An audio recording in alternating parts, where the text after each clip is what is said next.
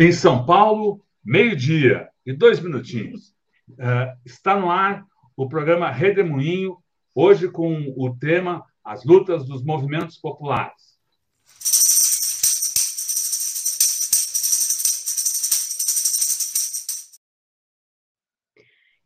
Bom dia, boa tarde, Kerima Fora. É um prazer tê-la aqui no Tutameia. Você está aí em trânsito. O que está rolando aí na, nas lutas populares? Boa tarde, Eleonora. Boa tarde, Rodolfo. Boa tarde a toda a audiência de vocês. Então, hoje vai ser votado na Assembleia Legislativa, às 15h30, em votação remota, o projeto de lei 410. Esse é um projeto muito controverso que foi proposto em junho do ano passado pelo governador João Dória à Assembleia Legislativa do Estado de São Paulo. E esse PL, originalmente, ele tratava do tema é, da titulação dos assentados, que é algo previsto é, na Constituição Federal e na própria Constituição do Estado de São Paulo. Só que essa titulação para os assentados, é, esse direito dos assentados, né, ela pode ser uma titulação que tanto pode ser uma titulação definitiva, que é onerosa, tem custos, mas o assentado se torna proprietário dessa terra, ou ela também pode ser uma CDRU, uma concessão de direito real de uso, que é uma, enfim, né, uma certa concepção que também o Movimento Sem Terra defende, que terra conquistada na luta da reforma agrária, ela não se negocia, não se venda, né? Então, nós defendemos a concessão do direito de, é, real de uso e não um processo que vai combinar com privatização das terras, privatização da reforma agrária e tornar é, aumentar a pressão sobre os territórios camponeses por parte aí de todos os interesses do agro, da especulação imobiliária, etc. Bom, esse projeto foi proposto lá no ano passado, teve muita batalha, nós fomos muitas vezes para a Assembleia Legislativa no estado de São Paulo e conseguimos barrar né, a tramitação desse, desse projeto tão nefasto. No entanto, né, para nossa surpresa, o governo é, colocou né, a, a, liderança do governo na LESP colocou isso em votação para hoje, é, e nós, enfim, nos mobilizamos rapidamente para seguir nessa batalha, porque, além desse tema da titulação, ao longo da tramitação do PL 410, foi anexado um artigo, que é o artigo 4 é, por um parlamentar, o deputado Mauro Bragato, de São Paulo, na qual ele inseriu um tema que é totalmente estranho né, ao tema da titulação de assentamentos. Qual foi o tema que ele inseriu? A legalização da grilagem de terras, né? Lógico que não com esse nome, mas através da regularização fundiária. Então, o deputado Mauro Bragato inseriu esse artigo 4 que, na realidade, abria as porteiras para legalizar a ocupação irregular de áreas públicas, terras devolutas do Estado de São Paulo, e nós estamos falando, gente, numa quantidade de terras que é um milhão de hectares de terras públicas devolutas, que ainda tem no Estado de São Paulo, que, é, se esse PL né, fosse aprovado, iria para as mãos de fazendeiro, de proprietários particulares, gente que não tem nada a ver né, com reforma agrária. Então, nós nos mobilizamos com muita força, muita pressão no governo. E hoje pela manhã, nós tivemos uma reunião com a liderança do governo, do governo e ele se comprometeu a retirar o artigo 4 da votação. Vai manter só a matéria da titulação. Para nós, isso é uma vitória muito grande, porque significa que um milhão de hectares de terras públicas do povo brasileiro, do povo paulista, não vai para a mão de grileiro, né, para usurpadores da terra.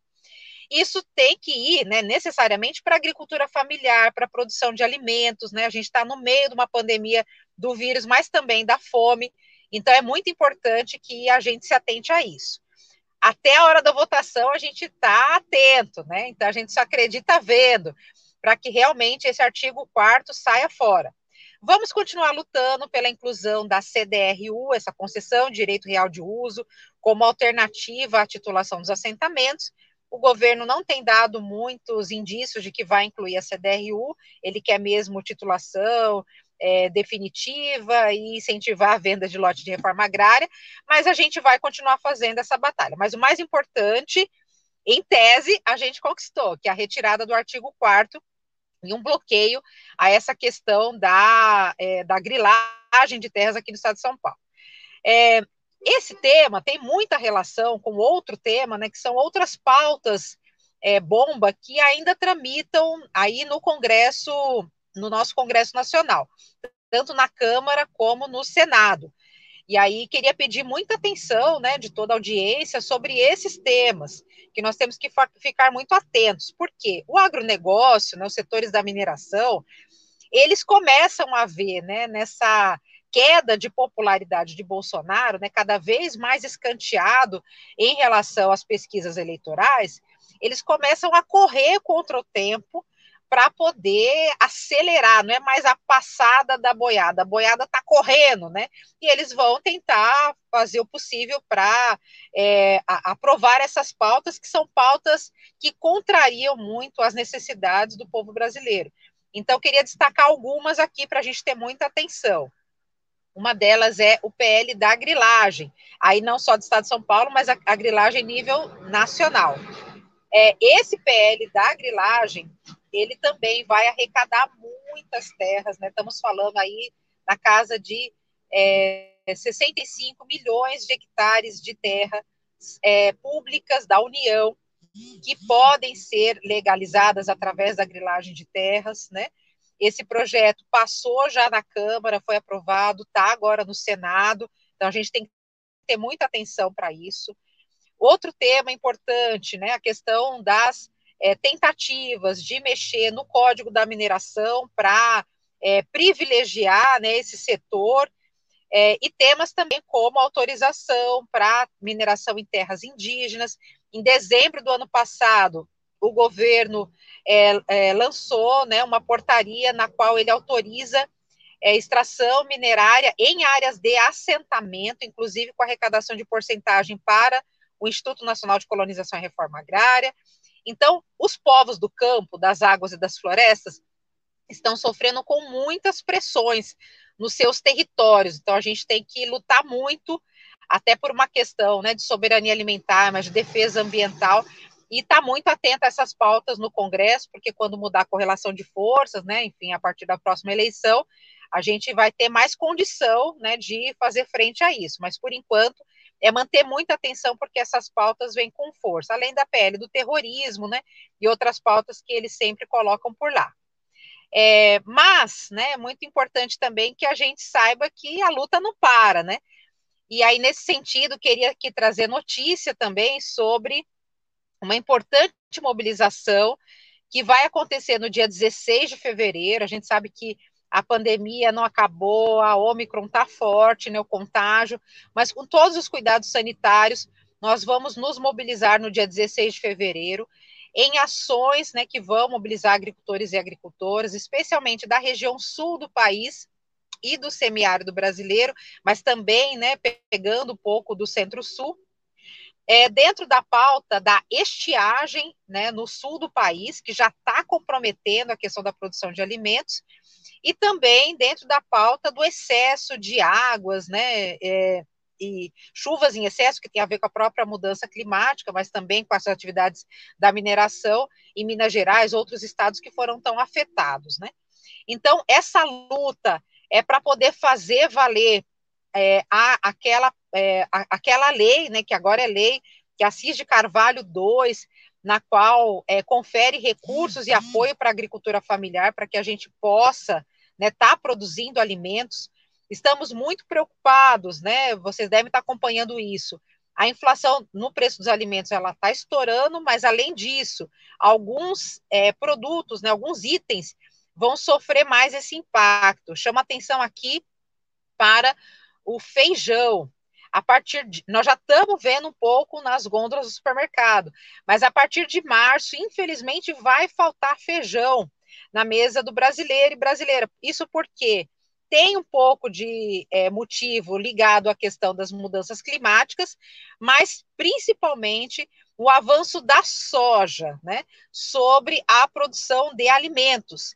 estados é, de regiões produtoras, como o do Paraná, diminuiu em muito a área plantada de feijão, de comida. Então, nós estamos né, privilegiando o modelo do agro, que planta soja para fazer ração, para alimentar porco a milhares de quilômetros daqui, enquanto seu povo está passando fome. Diminuição de área plantada de comida deve seguir, servir de alerta. Isso porque, para piorar, nós temos uma Conab desmantelada. O Brasil não tem estoque público de comida, porque o governo não está nem aí com o seu povo. Então, esses temas do direito à alimentação, apoio à agricultura familiar e também né, é, apoio né, e seguro em relação aos agricultores e agricultoras que foram afetadas pelo excesso de águas e também pela estiagem, vai estar presente no dia 16 de fevereiro. Além disso, a gente está se mobilizando também para no mês de março, né, junto aí com as lutas do 8 de março, depois nós vamos ter a oportunidade de falar um pouco melhor, mas nós estamos muito atentos à questão dos despejos na pandemia, aí urbanos e rurais. Até 31 de março, é, tem uma decisão do Supremo Tribunal Federal, que é a DPF 828, foi prorrogada. Os despejos é, urbanos e rurais estão suspensos até 31 de março. Só que 31 de março está chegando. Despejo é um ato desumano a qualquer tempo, mas na pandemia é ainda mais insuportável. Então, o Movimento Sem Terra, junto com outras organizações, a campanha Despejo Zero, a gente está na luta é, para que esse prazo seja ampliado, para que os despejos sejam suspensos de fato enquanto durar a pandemia, pelo menos, né? Então, também estamos organizando mobilizações. Então, são essas duas lutas que eu gostaria de destacar aqui.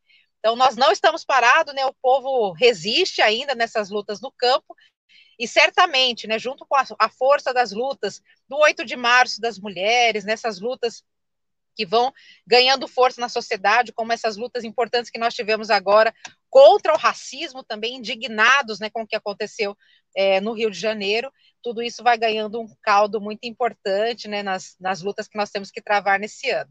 Então, agradeço o espaço aqui né, com vocês e seguimos à disposição aí para é, quem quiser né, também nos acompanhar aí nas redes sociais do Movimento Sem Terra, na qual a gente sempre vai irrigando com mais informações nesse sentido. Legal, Kelly, muito obrigada. Foi ótimo, assim, um panorama. Um panorama importante aí que todos nós precisamos é. acompanhar, porque é, é, é, é muito errado pensar que essa, essa legislação afeta só os, os trabalhadores rurais, o, quem está ali diretamente envolvido. Afeta toda a sociedade, afeta todos nós. Então, agradecemos muito a participação da Kelly Mafora aqui no Redemoinho do Tutameia. O Redemoinho é um programa que a gente transmite de segunda a sexta-feira, sempre ao meio-dia, cada dia com um tema. Às terças-feiras, o tema são os movimentos populares, e na segunda terça-feira de cada mês, o, o espaço é aqui da Kelly Mafor, da a, a Direção Nacional do MST, que volta, então, para falar com a gente num dia muito especial, no 8 de março, né? que ela acabou de citar aqui, ela estará novamente conosco aqui no dia 8 de março. Amanhã o nosso tema são as questões uh, internacionais com o professor Gilberto Maringó. Muito obrigado, Kelly, muito obrigado a todos que estiveram aqui conosco, que estão aqui com a gente. Um abraço, boa tarde. Tchau, tchau pessoal. Tchau, tchau. Tchau, tchau.